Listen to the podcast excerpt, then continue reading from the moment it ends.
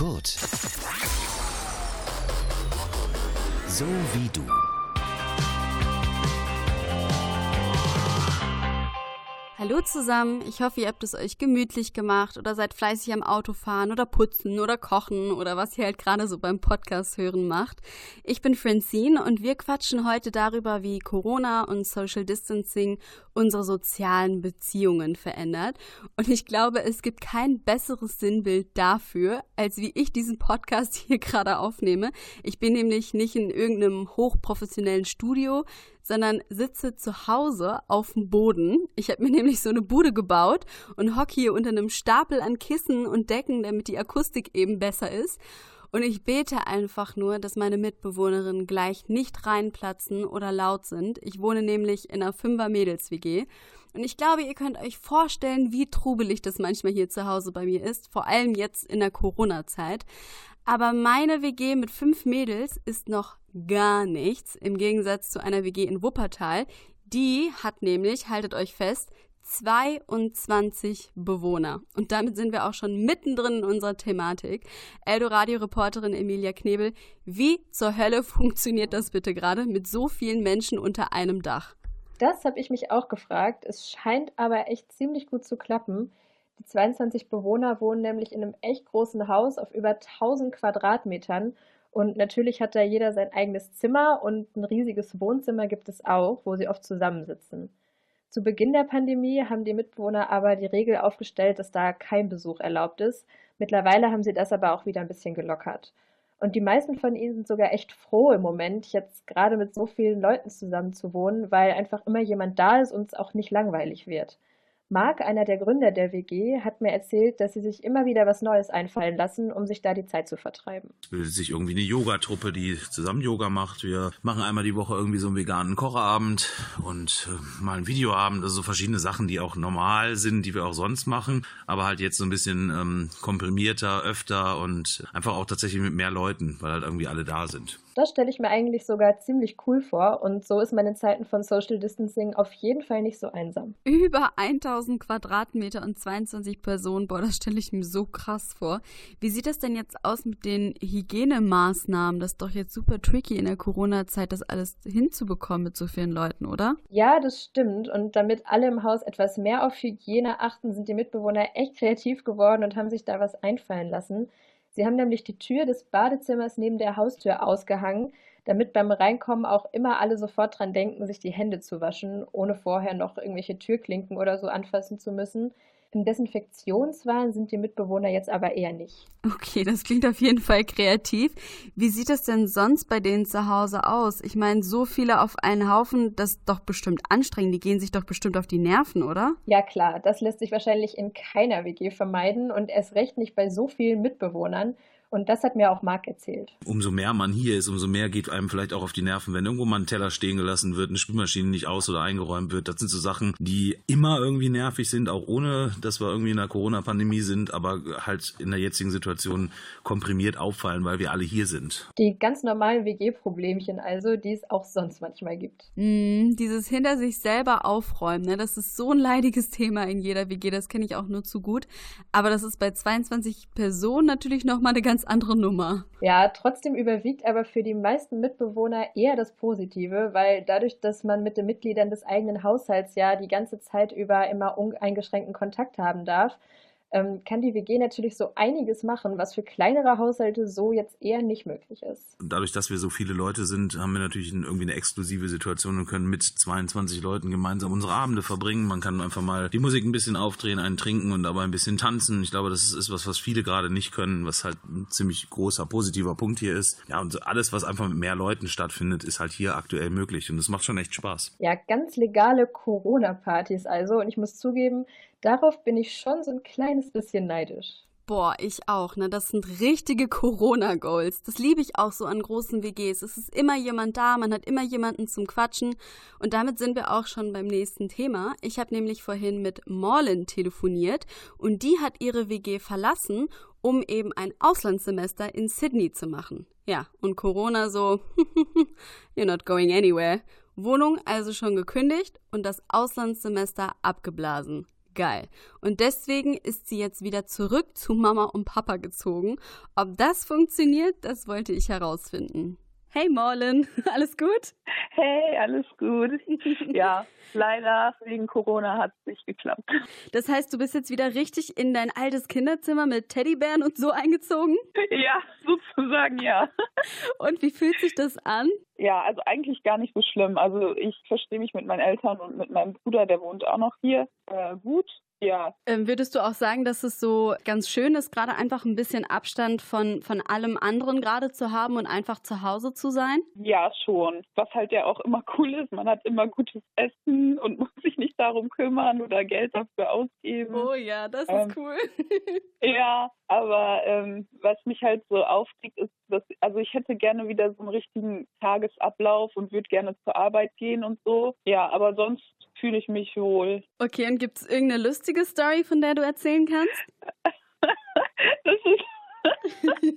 jetzt, wenn du so viel lachst, ne, dann musst du es jetzt erzählen. Das war so, äh, so ein Typ hat mich angeschrieben und dann an, an irgendeinem Tag schreibt er mir so, so ein äh, Malheur am Mittag. Ich so, Fragezeichen. dann meinte er so, verstehst du es nicht? Er so, ja, äh, Morgenlatte. Ich so, hä, warum schickst du mir das und so? Und dann habe ich, hab ich das halt meinen Eltern erzählt, ne? ja. Und meine Eltern, die haben voll witzig reagiert. So, hä, was ist das denn für einer? Hättest du einfach schreiben sollen, ja, wichst dir doch ein oder keine Ahnung. Deine Eltern haben ernsthaft gesagt, wichst dir doch ein, also im Sinne von, dass der Junge das machen soll? Ja, so aus Scheiß, so, weil der einfach so dumm so dumm das einfach geschrieben hat. Was soll ich damit? Ja, okay, jetzt hast du eine Morgenlatte und jetzt. Aber das war, das war so ein witziger Moment, weil meine Eltern so richtig viele Ideen hatten, was ich darauf antworten soll und so. Und das war halt in dem Moment für mich mega witzig. Also ich würde sagen, so kann man äh, Corona-Time auch nutzen, ne? um so richtig Quality-Time mit seinen Eltern zu verbringen. ja. Sehr geil, Morlen. Vielen Dank dir. Ne? Ciao. Ja, ciao. ciao. Ja, ich muss halt echt sagen, ich finde, das war so eine schöne Geschichte, dass man die Corona-Zeit einfach mit seinen Eltern verbringt und mit denen brainstormt, was man irgendwelchen idiotischen Tinder-Typen zurückschreiben soll. Richtig, richtig cool. Und da ist es dann auch irgendwie kein Wunder, dass Morlan die Entscheidung so leicht gefallen ist, wieder zu Hause einzuziehen, wenn die Beziehung zu ihren Eltern eben so gut ist. Aber gerade jetzt in der Corona-Zeit mussten ja auch so viele Menschen auch schwierige Entscheidungen treffen. Ne? Alleine sowas Banales wie, treffe ich mich jetzt mit meiner Freundin oder nicht? Und deswegen die Frage an Eldoradio-Reporterin Jana Marie Bertermann, fallen uns Entscheidungen jetzt unter den aktuellen Umständen generell schwerer? Es kommt darauf an, was du entscheiden musst. Aber bestimmte Entscheidungen können momentan ziemlich große Folgen haben, was das Ganze echt schwierig machen kann. Besonders wenn es darum geht, ob Corona-Regeln gelockert werden sollen. Es gibt einfach viele Argumente für beide Seiten und eigentlich stellt uns keine der beiden Lösungen so richtig zufrieden. Allerdings werden uns ja momentan auch einige Entscheidungen von den Politikerinnen und Politikern abgenommen, womit manche Menschen aber wiederum auch nicht wirklich gut umgehen können. Wie meinst du das? Also, dass Entscheidungen einfach über unsere Köpfe hinweg getroffen werden? Genau, ja, zum Beispiel das Kontaktverbot schreibt uns ja eigentlich ziemlich klar vor, was wir dürfen und was nicht. Allerdings sind wir es einfach nicht mehr gewöhnt, in unserem Alltag so eingeschränkt zu werden, wie es aktuell der Fall ist. Das sagt auch Marlies Pinnow, sie forscht an der Ruhr-Universität Bochum zum Thema Entscheidungen. Die Corona-Krise macht uns, glaube ich, deutlich, wie entscheidungsfreudige Tiere wir sozusagen in der Evolution eigentlich sind und wie freiheitsliebend wir eigentlich sind. Und Freiheit bedeutet ja, wir entscheiden eigentlich täglich, was wir tun wollen, wen wir treffen wollen und so weiter. Und aktuell haben wir das Problem, dass uns diese Entscheidungsfreiheit in gewissem Maße ein wenig genommen wird. Im Moment haben wir, denke ich, alle einfach mal diese Tage, an denen uns ein bisschen die Decke auf den Kopf fällt und wir nicht genau wissen, wie wir mit der aktuellen Situation umgehen und uns entscheiden sollen. Voll. Gibt es denn irgendwelche Möglichkeiten, wie wir uns unsere Entscheidungen erleichtern können? Marlies Pinnow rät davon ab, intuitiv zu entscheiden. Sie sagt, es ist wichtig, und dass man sich wirklich visualisiert, ähm, dass es immer bestimmte, so nennen wir das, Anreize in der Situation gibt, die können positiver oder negativer Art sein und dass man die auch sich wirklich vor Augen führt und nicht versucht, so intuitiv zu sagen, ja, das mache ich jetzt. Nicht nur mit der aktuellen Ausnahmesituation können wir unterschiedlich gut umgehen, Menschen können sich auch in anderen Situationen nicht alle gleich gut entscheiden. Okay, heißt das, dass es so richtige Entscheidungstypen gibt? Genau, also wenn man Entscheidungen eher schnell trifft, ist man handlungsorientiert. Wenn Entscheidungen ja generell schwer fallen, dann wird man als lageorientiert bezeichnet. Das kann zwar echt nervig sein, aber letztendlich ist es sogar gar nicht so schlimm, manchmal länger für Entscheidungen zu brauchen, denn Malis Pinno sagt, dass man dann tendenziell sogar zufriedener mit seinen Entscheidungen ist voll interessant irgendwie mit diesen Entscheidungstypen. Also ich weiß noch nicht so richtig, was für ein Entscheidungstyp ich bin, weil manchmal bin ich so voll impulsiv und dann mache ich es einfach und im nächsten Moment zerbreche ich mir echt 100 Jahre den Kopf über richtig unnötige Kleinigkeiten. Aber ich muss sagen, ich bin trotzdem voll dankbar dafür, dass ich überhaupt gerade noch so viel selber entscheiden kann und Dinge nicht einfach über meinen Kopf hinweg beschlossen werden. Das hasse ich nämlich, weil viele ältere Menschen haben dieses Privileg gerade nicht, vor allem diejenigen, die im Altersheim sitzen und eben lange keinen Besuch von ihren Liebsten bekommen durften, eben wegen der Corona-Regeln. Und es bricht mir irgendwie das Herz daran zu denken, dass so viele Omis und Opis im Altersheim sitzen und auf Besuch warten und vielleicht auch gar nicht so richtig verstehen, warum gerade niemand mehr kommt. Aber zum Glück gibt es ja Lockerungen. Wir dürfen unsere Großeltern wieder im Altenheim besuchen, aber eben unter strengen Regeln. Eldo-Radio-Reporter Nico Eppmeier, worauf muss ich denn jetzt achten, wenn ich Opa und Oma im Altenheim besuchen will? Ja, kurz gesagt auf richtig, richtig viel. Für Angehörige und Mitarbeiter der Bewohner gibt es jetzt strengste Regelungen, wie ein normaler Besuch ablaufen kann. Die Besucher sollen Schutzkleidung tragen, also eigentlich überall, aber möglichst wenig Kontakt mit den Bewohnern haben, denn die gehören ja auch meistens zur Risikogruppe. Wenn ich also meine Oma besuchen möchte, muss ich erstmal telefonisch einen Termin vereinbaren und dann bekomme ich noch vor Ort eine Belehrung über den Schutz vor dem Coronavirus. Generell dürfen auch nur pro Tag zwei Personen die Bewohner sehen und dann auch jeweils nur für zwei Stunden. Dennoch muss man auch sagen, dass die Regeln in jedem Altersheim unterschiedlich sind, denn als ich zuletzt meine Oma besucht habe, war da von einem klaren Corona-Konzept nicht wirklich so viel zu sehen. Ach krass, also du warst auch schon im Altenheim. Wie war das für dich? Wie ist es da abgelaufen? Ja, dabei ging es sprichwörtlich drunter und drüber, denn ich habe wirklich stark gemerkt, dass das Personal da echt unterbesetzt ist und äh, die Pflegekräfte damals, also es war vor knapp drei Wochen, noch nicht so richtig auf die Corona-Pandemie eingestellt waren. Generell ähm, war es auch für mich so als Besucher ein ganz komisches Gefühl. Ich hatte zwar eine Schutzmaske auf, aber man hat schon Angst, was jetzt passieren könnte, wenn du jetzt der eine bist, der das Coronavirus damit reinbringt. Das fühlt sich schon unwohl an. Hm, das glaube ich dir. Das klingt auf jeden Fall ziemlich crazy alles. Wie sieht das denn mit den Altenheimen hier in Dortmund aus? Genau das habe ich mich auch gefragt und habe deswegen mit Dr. Bodo de Vries gesprochen. Er ist der Geschäftsführer des Theodor Fiednerheims in Dortmund. Das ist ein Altenheim mit über 100 Bewohnern und er sagt, dass die Corona Corona-Pandemie dem Altenheim einen regelrechten Krisenmarathon bringt. Er und sein ganzes Personal stehen in dieser Zeit vor ganz besonderen Aufgaben und einer echt großen Herausforderung. Dennoch weiß de Vries auch, wie wichtig die Besucher für seine Bewohner sind. Und deshalb freut er sich trotzdem über jeden, der Omis und Opis besuchen kommt. Ja, die brauchen ja trotzdem noch Besuch. Das ist ja schrecklich, wenn man niemanden sieht, den man irgendwie lieb hat. Wie sieht das denn aus? Hat das Altersheim denn sonst noch irgendwelche besonderen Maßnahmen ergriffen? Bodo de Vries sagt dazu, dass sein Personal nochmal ganz besonders geschult wurde und es für die Besucher sogar extra Isolationszonen gibt, damit man nachher genau nachvollziehen kann, wie die Infektionen eventuell äh, verlaufen betroffen sind. Das Wichtigste ist aber, es geht überhaupt nichts ohne Schutzmasken und Desinfektionsspray. Wenn ihr also eure Großeltern besuchen wollt, denkt daran, euch möglichst gut vorzubereiten und tut alles dafür, dass es keine weiteren Ansteckungen gibt. Ja, ganz, ganz, ganz wichtig. Und auch wenn ihr Angst habt, eure Großeltern anzustecken, ne, ist es trotzdem super wichtig, irgendwie, und wenn es auch nur ein Besuch am Fenster ist, zu zeigen, dass man sie lieb hat und sie eben nicht alleine sind. Weil Einsamkeit kann auch super toxisch und sogar tödlich für ältere Menschen sein.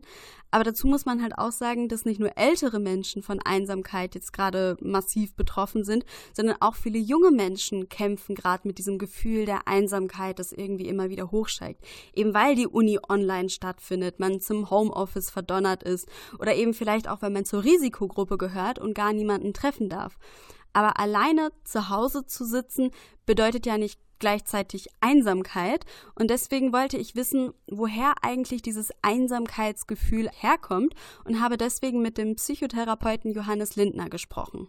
Einsamkeit kommt immer auch mit der gedanklichen oder der kognitiven Komponente. Ich denke bei mir selber, Mensch, ich bin so, ein armer, so eine arme Wurst, ich äh, habe gar keinen, der sich für mich interessiert. Daraus folgt dann natürlich ganz schnell das dazu passende Gefühl, ist natürlich, ist dann natürlich diese Einsamkeit. Und das ist das, was bei Langeweile eben schnell passieren kann. Ich sitze zu Hause und dann kommt mein Gehirn natürlich auf die Idee, jetzt mal darüber nachzudenken, was eigentlich diese Situation gerade ist. Und das finde ich ist so ein wichtiger Punkt, weil ich kenne dieses Gefühl auch. Ich sitze allein zu Hause, habe nichts zu tun, alle anderen aber schon und schwuppsiwupps fühle ich mich einsam und ungeliebt, obwohl das eigentlich halt gar nicht so ist. Und in so einem Moment ist es dann super wichtig, das einfach mal zu reflektieren und dann auch was dagegen zu machen, meinte Lindner. Also wenn ich merke, ich denke, ich bin so einsam und nicht liebenswert, dann kann man bei so einem Gedanken schon mal vielleicht einfach mal gucken, gibt es vielleicht andere Menschen, von denen ich glaube, dass die sich gerade so fühlen. Ja, das ist meistens die beste, beste Idee, wenn man den Spieß rumdreht und nicht bei sich selber sucht, was man selber für eine arme Sau ist, sondern vielleicht eher guckt, so gibt es jemanden, von dem ich mir vorstellen kann, dass der vielleicht sich einsam fühlt und sich dann bei dem zu melden. Und das finde ich ist irgendwie voll die schöne Idee, ne? Einfach mal den Spieß umdrehen. Oder man kann auch einfach mal die Zeit nutzen, um die Zeit mit sich selber zu verbringen, also ich Quality Time sozusagen zu machen, sich im Bad einlaufen zu lassen, ein schönes Buch zu lesen, sich was Leckeres zu kochen oder oder oder. Also auch mal zu üben, es mit sich selbst auszuhalten. Stichwort Selbstliebe eben. Aber ich will natürlich nichts kleinreden. Es gibt nämlich auch einen Unterschied zwischen sich mal einsam fühlen und sich wirklich einsam fühlen, meinte auch Lindner. Wenn man das mal, mal hat, dieses Gefühl, dann ist das natürlich erstmal etwas ganz Normales. Wenn das aber was ist, was über einen längeren Zeitraum anhält, also jetzt über, ich spreche jetzt so für über einen Zeitraum von, weiß ich nicht, eine ganze Woche oder zwei Wochen, dauerhaft niedergeschlagen sein, dauerhaft ähm, äh, keinen Antrieb zu haben, vielleicht noch irgendwie deswegen schon schlecht schlafen, dann kann das ähm, ein Zeichen sein, dass man vielleicht mal äh, sich auch in der äh, psychotherapeutischen Praxis vorstellt und mal eine Sprechstunde wahrnimmt, einfach um mal abzuklären. Und deswegen an alle da draußen, es ist okay, nicht okay zu sein. Kein Mensch ist perfekt. Wir alle haben Probleme. Es ist nur wichtig, dass man selber sein Problem erkennt, das kommuniziert und sich dann eben Hilfe holt.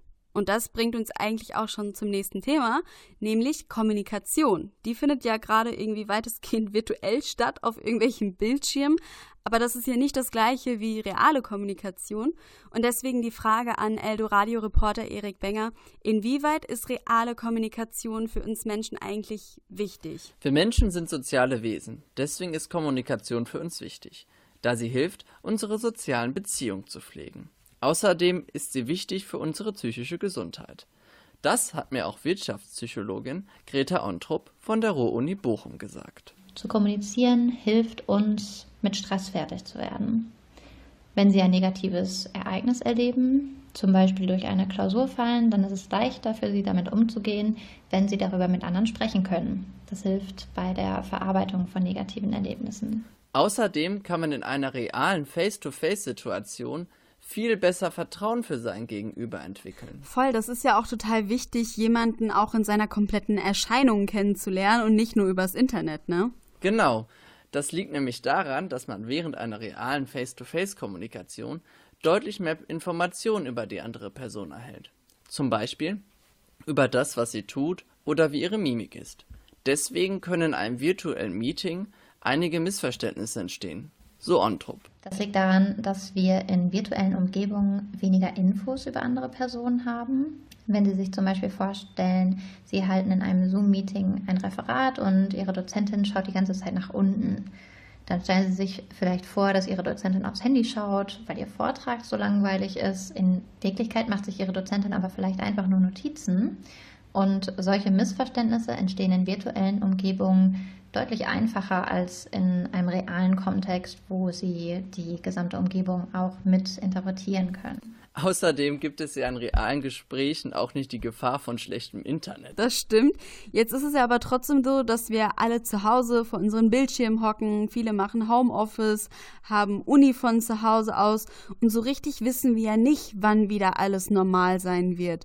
Hat das auf Dauer irgendwelche negativen Folgen für uns, wenn wir uns hauptsächlich übers Internet austauschen? Nicht unbedingt. Es kommt auf den Lebensbereich an. Nehmen wir mal an, die gesamte Vorlesungszeit würde digital ablaufen. dann würde das für viele bedeuten, sie verbrauchen weniger Zeit für das Pendeln, also für das Pendeln zur Uni. Das bedeutet, sie haben mehr Flexibilität. Auf der anderen Seite hätte der dauerhafte Entzug realer Kommunikation wahrscheinlich Folgen, meint auch Ontrup. Das heißt, da wir nicht die gleiche Form von Nähe zu anderen Personen erleben im virtuellen Raum, würde es dazu führen, wenn wir ausschließlich virtuell kommunizieren, dass wir vermutlich einsamer werden würden, es uns schwieriger fällt, zwischenmenschliche Beziehungen aufrechtzuerhalten und wir uns weniger verbunden fühlen würden zu anderen. Ich persönlich bin ein sehr kommunikativer Mensch und ich brauche die Nähe zu anderen Menschen, wie wahrscheinlich jeder andere auch. Für mich wäre der dauerhafte Entzug von realen Begegnungen schrecklich. Da bin ich auf jeden Fall ganz deiner Meinung. Für mich wäre das auch schrecklich. Dazu eine kleine Geschichte. Ich habe nämlich letztens voll den schönen Traum gehabt. Und zwar, dass ich mit meiner Familie und meinen Freunden zusammengesessen habe. Wir haben gegessen und getrunken und uns umarmt. Also irgendwie ein ganz, ganz simpler Traum eigentlich.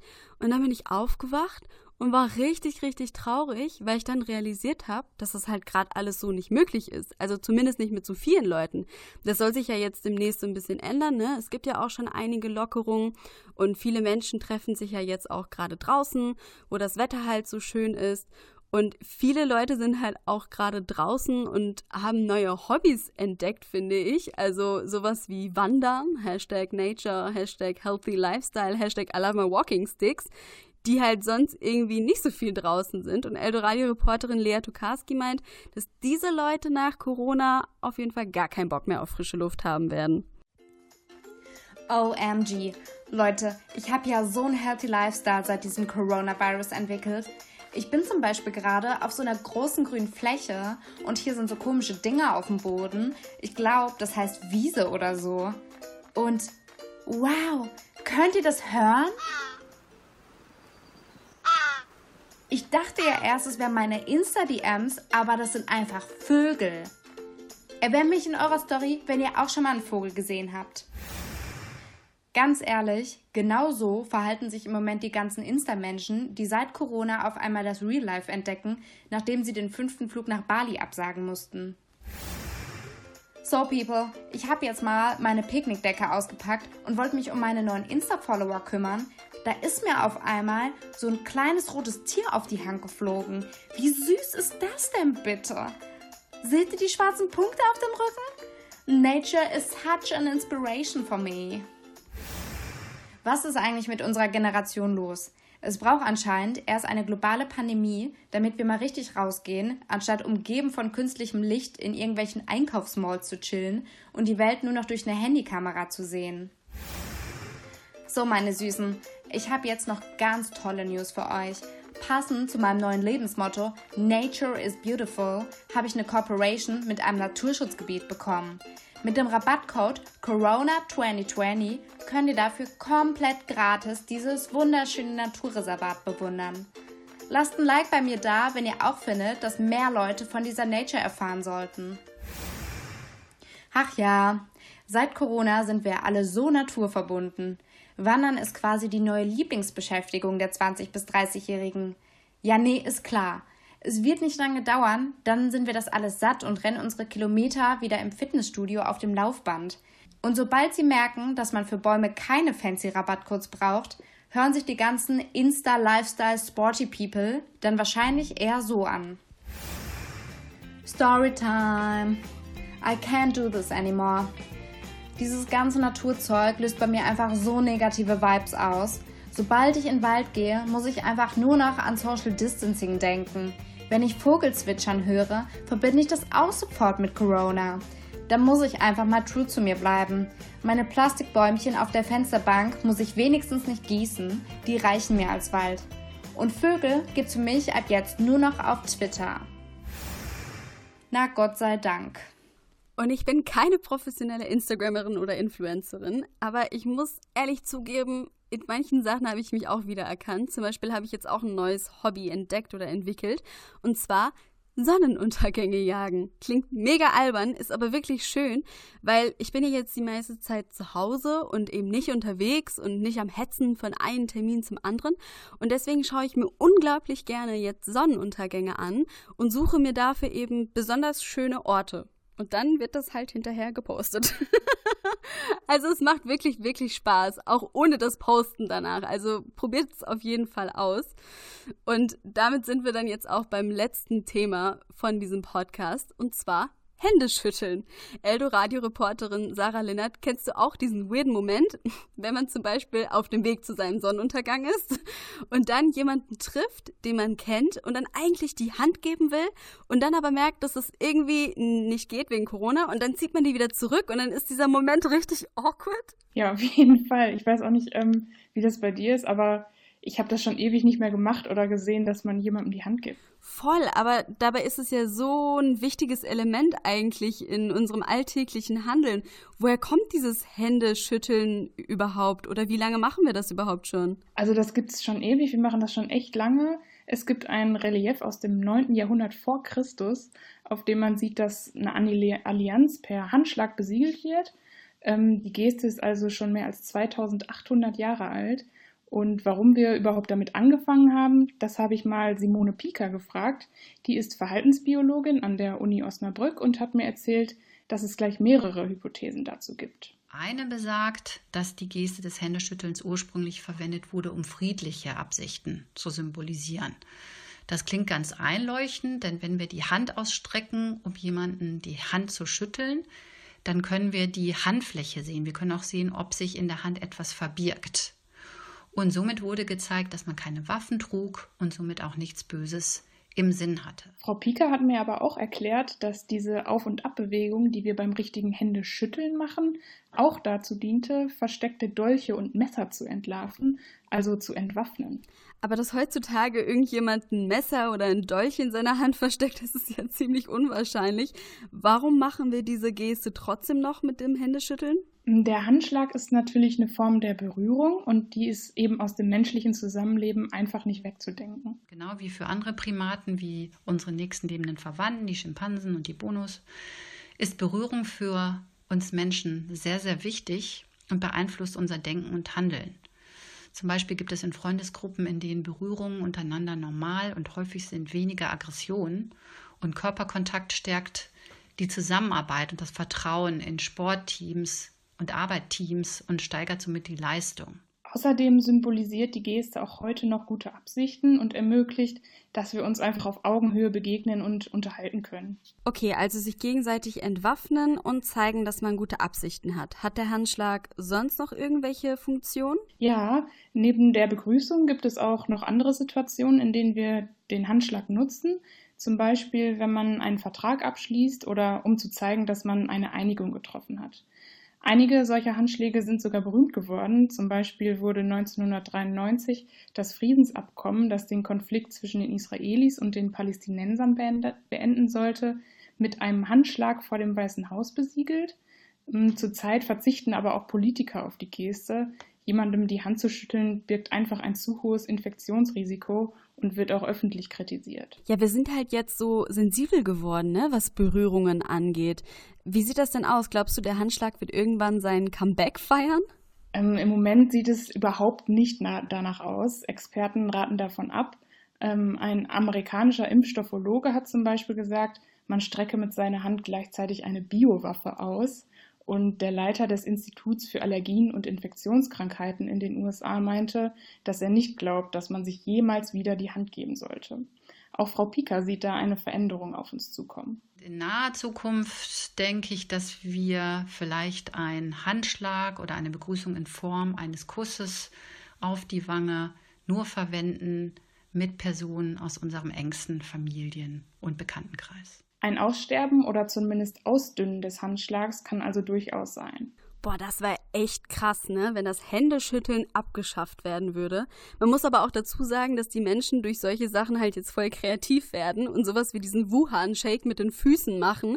Und irgendwie fände ich es voll lustig, wenn das so der gängige Begrüßungsmove der Zukunft wäre. Ich meine, stellt euch mal vor, Merkel bei einem Staatsbesuch und dann macht die erstmal so diesen Wuhan-Shake mit Putin.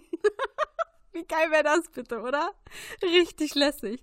Daran sieht man halt auch, dass Social Distancing auch irgendwie seine lustigen Seiten haben kann, oder? Also, das war's von mir, Leute. Falls ihr bis hierhin durchgehalten habt, Props auf jeden Fall an euch. Damit macht ihr mich sehr glücklich.